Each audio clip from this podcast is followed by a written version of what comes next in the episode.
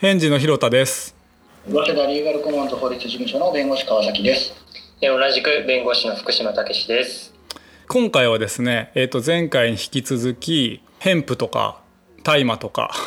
えー、カンナビカンナビスとかいろいろ言い方ありますけれども日本において CBD オイルとかが手に入りやすくなってきている現在大麻とかっていうものがどういうふうな規制になってるかあるいはそこから発していろんなその麻薬全般がですね日本だとどういうふうに取り締まりがあるのかといったところを法律面からあれこれちょっと聞いていきたいなと思うんですけれどもまずちょっとお二人にお聞きしたいのは日本において麻薬の取り締まりって、まあ、どういうふうな法律体系になってるのかなっていうのをお聞きしたいんですけれども教えていただいていいですか？えーとまあ、麻薬っていうのは麻薬および向精神取締法っていうのがで対応されていてそれ以外にもアヘンはアヘン法って言うんです。はい、であとはよく聞く覚醒剤は覚醒剤取締法。はい、で他もう一個は大麻に対する大麻取締法。この4法があるんですけども、まあ、それぞれ対象物によって法律を分けてあるあそうなんですね。一緒くたになってるわけじゃなくてその種類によって違う法律が作られてるってことなんですか？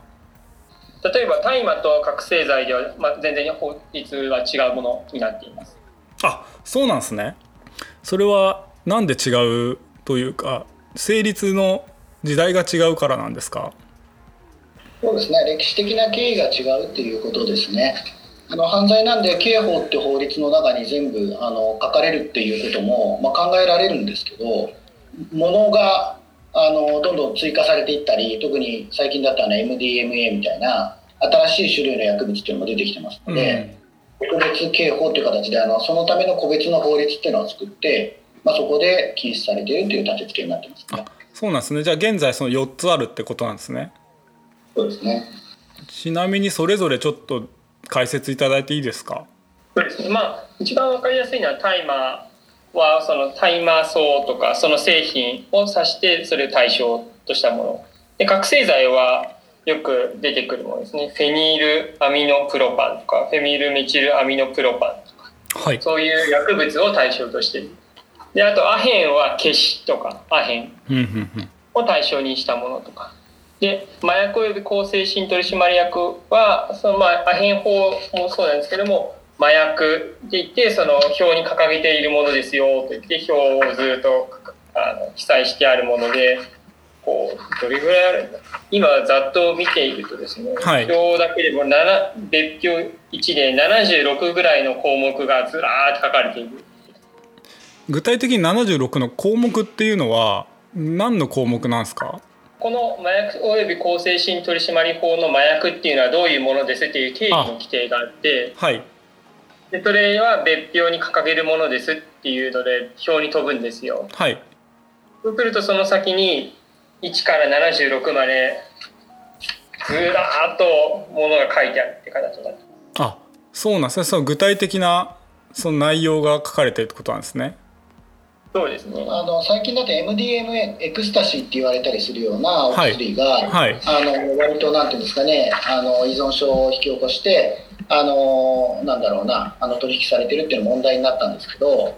これなんかはまさにその麻薬法って言われる麻薬及び抗精神薬取締法ですか？によって規制されてるんです、うん、だからこの麻薬法ってやつが割とその新しめの薬物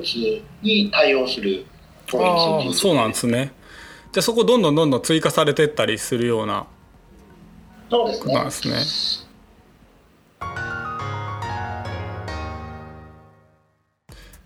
ちなみにその大麻の話にちょっとフォーカスしていければと思うんですけど大麻についてはどう具体的にはどういう規制になってるのか教えていただいていいですか？はい。えっとまあ、先ほどあった大麻取締法っていうものが日本の国の中の法律であってあと日本がその国連の麻薬単一条約っていうものに批准しているのでその条約の中で大麻規制もかかっているので日本はその大麻規制も行っているとえっと、国連が、えっと、大麻単一条約っていうのをなんかこう麻薬単一条約。あ、まあ、正的に言うと麻薬に関する単一条約っていうのがあるんですけども、はい、これはこういう国際条約を定めている。それはやっぱ国連でみんなでやっぱ麻薬はまあ要は規制しようっていうののまあなんか基準みたいなものを国連が作ってるってことなんですか？そうですね。でそれに日本は合わせてますよっていうような、うん、条約に批准しているというあそうなんですね。でその中に大麻についての話があるっていう理解でいいんですか？そうですね。大麻もあの上がっていたりそれこそヘロインとかアヘンとか各薬物があのランク付けされているという形になすね。そうなんですね。ちなみにそこだと大麻ってどういうふうに書かれてるんですかね？えっと、今だと特に危険な麻薬で医療価値がないというところに大麻草大麻樹脂っていうのがあって、はい、同じランクとしてヘロインと。うん。でまあもうちょっと全体像を見ると4つにカテゴリーが分かれてます。一番上がさっき言った特に危険な麻薬で医療価値がないもの、はい、2つ目が依存性が強い麻薬、うん、3つ目が依存性が弱い麻薬、うん、4つ目が除外製剤といって規制とか統制の対象が緩やかなものという形になっています。えっと、それはごめんなさい。話が行ったり来たりであれですけど麻薬単一条約っていうのが4つにカテゴリーを分けてるってことなんですか？そうですね。で大麻がその中の医薬品ではなくて、うんと、特に危険な麻薬で医療価値がないそっか。ただ今のところで今後これからの議論のあのスタートラインにもなるんですけども大麻の中でも大麻草の部分と葉っぱのところですね、はい、で茎とか種の部分っていうのが分かれてくるっていうのがこうベースラインになって。そうなんですか？うん、へであくまでこの条約であの規制対象としては大麻草とか大麻樹脂の部分になります。えちょっと待ってください。大麻って茎の部分とか種の部分とかその葉っぱの部分っていうので全然その分けられてるってことなんですね。そうなんですよ。っていうのも大麻を取り締まる理由っていうのがそのテトラヒドロカンナビノールいわゆる THC という、はい、物質があって、はい、それが生み出す多幸感とか幻覚症状が有害性があると、うん、それを取り締まるんだということからスタートラインしてるんですね。その有害性に目をはいはいはいはい。そうするとその大麻草の葉っぱの方にはその成分が多く含まれている、うん、他方でその成熟した茎とか、はい、あの種子とかについてはこの THC という成分が微量しかないと。ああそれが偏ってんですね。つまりその肺になっちゃうような成分がより多く含まれてるのが葉っぱの部分で、えーと、種とか茎はあんまり入ってないよってことなんですね。そうなんですよ。なので日本の大麻取締法の大麻っていう定義の中にも大麻とは大麻草およびその製品を言う。ただし大麻草の成熟した茎およびその製品並びに大麻草の種子およびその製品を除くっていう形にされていて、はい、大麻全てというような形で一括りにできるかっていうと、まあ、あのそういうわけじゃなくてどの部分かっていうことがその大麻取締法の大麻っていうことに分かれる。そうなんですね。そうなんですね。僕なんか植物全体のことを指すじゃないですか大麻っていうと。だけれども法律的にはその葉っぱの部分とかが規制されててえー、とその種子とかは一応除くとされてるっていう理解なんですね。そうですね。まあね理解っていうかね条文にそう書いてあるんですよ。うん、あ。あのさっき読んでくれた福島さんが読んだのは、はい、そのまんまでもう一回読むとその大麻取締法の第1条っていうところなんですけど、うん、あのこれ短い条文だし多分ここからの話ですごい重要な条文なのでもう一回読みますと、はい、この法律で大麻とは大麻草大麻草およびその製品を言うって書いてあるんですね。はい、で、まあ、大麻草ってその、まあ、草全体およびその製品を言うって、まあ、読むじゃないですか。はい、だからさっき広田さん言ってくれたように大麻草っていうのが、まあ、つまり大麻だよねってみんなそう思ってるわけですよ。はいはい、ところがその後に「ただし」っていうのがこう条文に明確に書いてあって、はい、大麻草の成熟した茎およびその製品、うん。並びに大麻草の種子種ですね、うん、およびその製品を除くって書いてある。つまり成熟した茎と種あるいはそれに由来する製品っていうのは明文で大麻取締法の大麻に当たらないってことなんですよ。あそうなんですね。だから僕はプロテインは変えるわけですね。ヘンププロテインは。つまりそれ多分種子から作っているからそうですねで、まあ、これなんでこうなってるかっていうと茎とか種子にはさっき言ってた THC っていう有害物質は入ってないんだっていう前提があって、うん、で今話になってる CBD っていうのはこのただし以降のところつまり茎とか、えー、種子から取れるという整理になってるからまあ、あのこれは OK ですよって、まあ、そういう整理になってるんですね。なるほど。細かいですね、もう細かいところいろいろあるんですはい。大きくはそういう理解でいいってことなんですね。つまり大麻といっても草の部分が規制されてる主にだと思うんですけど、まあ、そういうふうになってるってことですね。なるほど。ところが、まあ、ほら植物だから混ざるじゃないですか。はいはいはい。なのでその茎とその種子からその法律に反しない THC が入ってない部分だけをオイルにしたって言って売ってるのに、はい、あの厚生労働省で調べてみたら実はちょっと THC 入ってたよみたいなのがあのちょこちょこあってですね。でそれがニュースになって、まあ、報道されてやっぱりこれは違法な成分入ってんじゃないかっていうふうに言われたり、まあ、それは多分その商品に関しては実際にそういうことがあったんだと思うんですよね。なるほど。つまりこれ難しいですね。成分で THC が入ってることはそれは NG なんだって分かったんですけどあの例えばそれを売ってる人でその葉っぱは避けて茎と種子をちゃんと分けて売ってたつもりが、まあ、植物なんでちょっとは含まれるわけですよね。なんか何らかの手違いによって THC が含まれちゃってる場合もあってそうなるとそれもアウトってことですよね。だからちゃんとした検査を経ないと CBD しか入ってなくて THC があのちゃんと除いてますよっていうことがある程度証明できないとちょっと怖いですよね。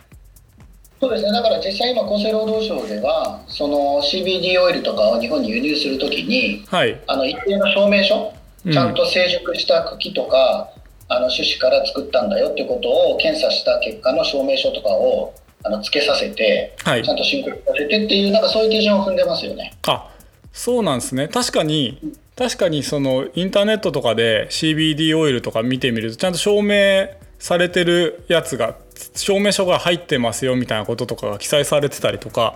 するのがありますからなんか買うんだったらそういうちゃんと証明書付きみたいなのにしないと危ないってことですよね。そうですね、うん、でも逆に言うとそういう手順をちゃんと踏んでればまあ、それは問題ないってことですね。なるほどだからそこはだから証明書の有無みたいなところは一つはだから重要な点ですねあの消費者としては。なんとなく買っちゃうとそれはそのなんだろうな種子とか茎だからいいと思ってましたって言っても結果入ってる場合があるからそれは良くなくてなんかそういったちゃんと証明があるものかつ茎と種子の部分で買わなきゃいけないってことですよね。はい、そうなんです。なるほど。ややこしいですね、これね。そうですね。でもだからまあだから CBD って言い方をするんでしょうね。そのなんていうかマリファナとか大麻とかそういうのを連想させるような言い方すると、まあ、やっぱりそこがごちゃっとなっちゃうからもう全く別の確かにまあ物質としては別のものなんですよね。だから区別しないと。そこはいけないですね。うんうん、なるほどそれででもちょっと僕理解できたのはその CBD オイルとかってのが割といろんなところでメジャーな EC サイトとかでも買えたりするのはそこはちゃんとその合法だからちゃんと売ってるんだなってことなんですね。なんかなんとなくもう CBD オイルですら怪しいんだっていう風な意見を持ってたりする人がいたりしてなんかちょっと混乱してたんですけどちょっと僕そこは理解できた感じがします。そうですね。ただ CBD オイルとして売られてたんだけど調べてみたら THC 入ってたので、うん、あの厚生労働省にあのこれはだやダメですよって言われてる例もあるので、うん、あのそこのなんていうんですかね。そそこのちゃんと見極めは必要ですよ、はいはいはい。そうですよね。だからちゃんとそこの証明書が入ってるとか、うん、何らかの検査を経ているとかなんかそういったものは確認しなきゃいけないっていうことですよね。だから安易に買うのはちょっと気をつけようっていうのがポイントですね。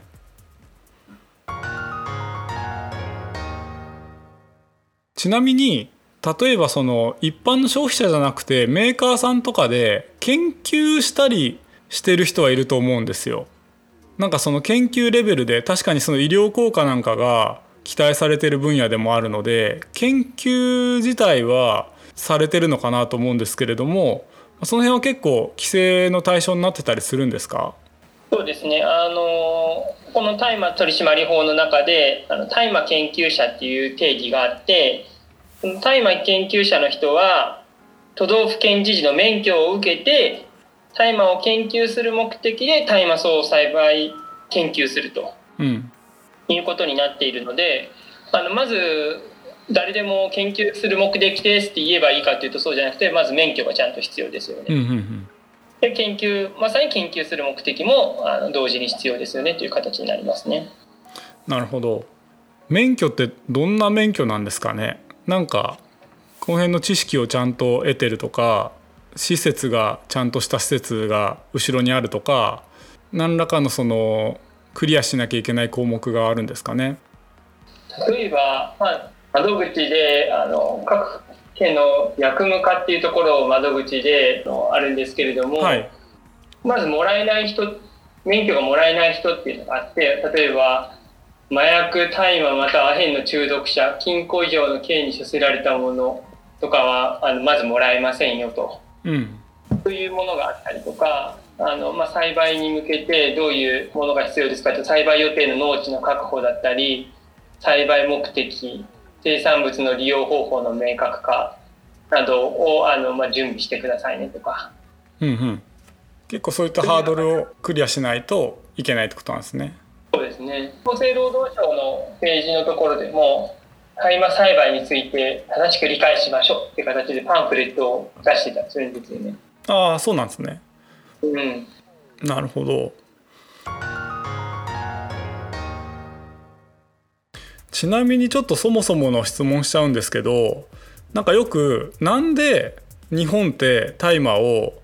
規制してるというか違法なものとしてるんですかっていう素朴な質問はあって結構海外だと合法の国も一部ありますよね。で日本はなんで違法だとしているのかっていうのってなんか理由があるんですかね？あのちょっとね私もそれ調べてみたんですよね。はい、そうしたところもともと日本だとあの日本にもともと自生してる朝は規制されてないんですよね。えそうなんですか？明治時代ぐらいまでずっと規制されていなくて、はい、でえっともともとですねアヘン戦争の時のアヘン条約っていうのに伴ってはい、インド大麻草その樹種及びこれを含有含有するものが麻薬として禁止されるっていうのがまずあって、はい、で、えっと、それがですね昭和5年に麻薬取締規則っていうものに変わるということで、はい、えっと、だからもともと日本古来別に規制されてきたわけではないっていうのがまず出発点だと思うんですよ。うんつまりその辺に生えてたってことですよね日本も。生えてたし特に規制もされてなかったと、はい、いうことですよね。でそれがやっぱアヘン戦争で、まあ、清がひどい目に遭ってるぞっていうのを、まあ、横目に見て規制し始めたっていうことなんですかね。というよりね条約の中にあったから、まあ、麻薬ダメだよっていう一環としてただインド大麻草って言い方であえてインドって書いてますから、はい、日本にもともと自生してた大麻草っていうのはおそらくこの時規制対象っていう感覚じゃなかったんだと思うんですよね。はいはいはい、でそれがあのその後、まあ、一応昭和5年に麻薬取締規則に入り、うん、終戦後にポツダム省令によって、はい、麻酔作用があるから全面的に禁止ということに一気になって、はい、でしかしながらもともと日本って第一次産業革命ってあの繊維産業だったじゃないですか。そうですね。はい。その麻の繊維の採取をするっていうのはもともとその別にこの大麻をこうなんていうんですかねあの精神作用として用いるっていうのと全然別にずっとやってきたことだったのでその麻の繊維を採取するための大麻草の栽培まで全面的に禁止されちゃったんでやりすぎだって話になって今度麻が足りなくなっちゃったってことでであの麻薬取締りから独立させて大麻取締規則っていうのを作ったと。あそういう歴史なんですね。へえうん、だ麻薬の中でも大麻だけは、まあ、要は朝っていうのは医療用にも使う医療ってのはその服とかにも使うからはい。あの麻薬としてひとまとまりにされると困ると。そのちゃんとなるほど。免許を受けてちゃんちゃんとっていうか、まあ、管理された中であの栽培することは認める必要があるということで一律に禁止すりゃいいわけじゃないと。ういうことで法律として独立してるんですね。あそういうその産業の発展の中におけるちょっと文脈とつながってたってことなんですね。その繊維産業の勃興とともに法律もちょっと整備されたっていう経緯があるんですね。面白いですね。さらに言うともともと日本にはその朝自生してますけどはい。あんまりこれをこの精神作用ってことでその吸うとか、はい。そういう習慣がなかったみたいな誰もやってなかった。あそうまあでもそうかもですね。あの言われないと気づかないですよね。そんななんか吸ってみようとか。朝の着物を着るっていう文化はあったので朝自体はたくさんあったしそれはその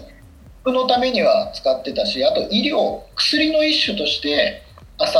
もその、まあ、なんていうんですかね成分として使ってはいたみたいなんですけど、はい。このアヘンみたいな感じでなんていうんですかねその麻薬として使う文化ってなかったみたいなんですよね。だからの必要がなかったと認められてたっていうのも規制の必要がなかったってことなんですなるほど。面白いですね。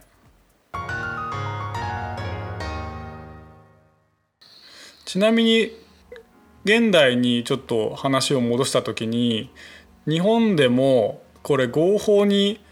した方がいいんじゃないかとかそういった議論って一部あるとは思うんですよ。あのなんだろうなタバコより害が少ない説とかお酒よりも害が少ない説とかいろいろあの散見したりするんですけれどもなんか日本においてはそこの法律が見直されそうだとかそういった機運とかあるんですか？それともいや全然そこはもう難しそうだっていう話なんですかね？これはどこから話しましょうか？あのいやこれ今回福島さんが調べてて面白い裁判例を見つけたんですけど、はい。あの昭和56年の大麻取締法あ昭和57年9月17日の最高裁の決定っていうのがあってはい。裁判所ですね。で、まあ、これは別に普通の大麻取締法がまああのなんていうかな。あのそもそも違憲であるってことを争ったまあ、あの裁判で別に違憲じゃなくてそれはもうあのダメですよって言って普通にあの有罪判決受けたって話なんですけど、はいはい。この過程でその最高裁調査官っていう、まあ、裁判官ですね。はい。が調査官解説っていうのを残してるんですよ。はいはいはいこの判決はこういうふうに考えてこのような趣旨で判決したものであるってことを、うんあのまあ、残して論文として残してくれていてはいでこれって僕らの世界ではかなり重要な文献なんですね。あそんなのがあるんですね。最高裁調査官解説っていうのはかなり重要な文献で、まあ、ここに書いてあることっていうのはまあ非常になんていうのかなその時点での裁判所のまあなんていうかさまざま調べた上であの考えがまとまっているので、うん。非常に参考になる資料なんですけれども、はい。この中で大麻が悪いのは要はその麻酔作用を有する成分を含有することを前提としてるんだっていうのが書いてあるんです。うん。でうんうんうん。で仮に大麻草のうち麻酔作用を有する成分を含有しない品種が新たに発見された時ははいこれをまでも規制対象に含める趣旨ではないだろうと。うんうんうん。書いてあってまた麻酔作用を有する化学物質すなわち THC ですね。はい。さっきから出てるあの体に悪い部分ですね。を人工的に合成することも現在可能であることが報告されていることも考慮するとむしろ将来の規制の方法としては THC そのものを規制対象に取り上げる方が合理的であるかもしれない。つまり大麻を規制するのではなくはい成分である THC を直接規制する。逆に言うと大麻のうち THC 以外の部分は規制しなくていいんじゃないか。ということを明確にこう最高裁調査官が解説に書いてるんですよね。なるほど。これ結構面白いなと思ってて。面白いですね。でさっきあの私条文読み上げましたけど大麻取締法の一条。でここって、まあ、もう一回早口で言うと大麻とは大麻草及びその製品を言うとでただし成熟した茎及びうん。種子由来のものは除くというふうに言ってて、ここでは THC って言葉使ってないんですよ、はいはい。うん、だから解釈が分かれちゃうんですよね。なるほど。ここをその大麻とは THC を含有する大麻草由来の製品を言うとかなんかそういう感じに書いてしまえば、うん。THC の有無で判断できるから THC 以外の部分は全部 OK ってことに明確になるんですよね。なるとよそうりいう議論っていうのは実はあるってことですよ。じゃあよりそこはだからサイエンスの言葉でその成分をよりその明確に言い当てる言葉としてその THC があるのでだからそこがもし変わるとその今植物のその茎だとか種だとかで分けてますけれどもその THC が含まれてるかどうかっていうところに判断基準を持ってった方が明確ではありますよねその麻薬成分の部分なので。そうなんですよね。うん。でもうちょっとその実務的な話に踏み込むとですね、はい、とはいえやっぱりその植物だからその完全に含まないってやっぱ難しいんですよね。はいはいはい。ちょっとは含んじゃうわけですよ。うん。で、まあ、だからアルコールノンアルコールビールっていうんだって0%じゃなくて1%まではノンアルコールビールじゃないですか。つまり0.5%アルコール成分持っててもノンアルコールビールじゃないですか、でそれはまあそれぐらい少なければまあほぼ問題ないだろうってそういうことですよねうんうん。で同じように THC があの入ってなければいいってさっき私言いましたけどやっぱ CBD オイル作る時にもうちょっと入っちゃうってことあるみたいですね。うんうん。で国際基準だと0.3%未満であればまあ別に構わんよっていうのがアメリカの基準ですかね。うん。うん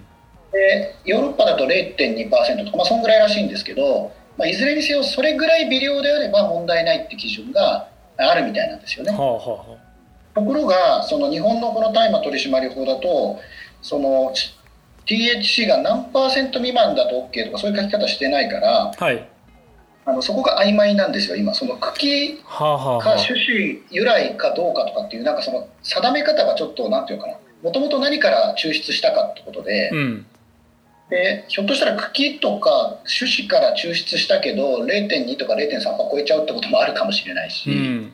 国際基準ではダメだしで、まあ、事実上厚生労働省もそういうところであの一部規制をしているようなところもあるみたいではい。結構そこがね込み入っちゃってるんですよね今ね。なるほど。ちょっと曖昧ですね。経緯があるのはよく分かったんですけど今のその産業がそこで起こってる背景と照らし合わせてもなんかもうちょっと明確に定義したらやれることも増えるでしょうしダメなことももっと明確に白黒つきそうな話だなと思うけど今日本だとその辺がちょっと曖昧な記述になってるってことですよね。まあ、ちょっと補足するとその、まあ、3条のところで大麻取扱者さっきの栽培者とか認められた研究者でなければ大麻を所持しうん、栽培し譲り受け譲り渡しまたは研究のために使用してはならないって書かれてるんですね。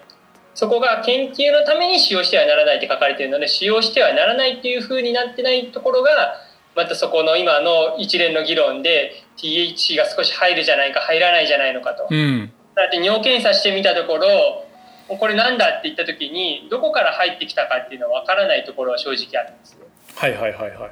なのでそこがあの使用してはならないというふうにはかかなっていないっていうところもこううまく法律ではこうケアされていると。うん、なるほど面白いですねなんかちゃんとし本当ありがたいなと思ってちゃんと調べていただくと論点がいろいろ見えてきて 面白いですね。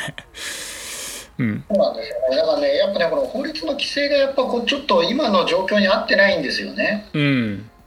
さっきの話で言うと、要はその茎と成熟した茎か種子から取った CBD ならいいんですけど、逆に言うとそこ以外から取ってる CBD だと THC の成分があのすごくもうほぼ含まれてなくても、はい。アウトってことそうかそうかそうか。そっちも成り立つのか。でもものとしては同じなんだけど、うん、でもまあこの法律だと今の法律上はそうなっちゃうんですよ。なるほど。面白いですね。ね。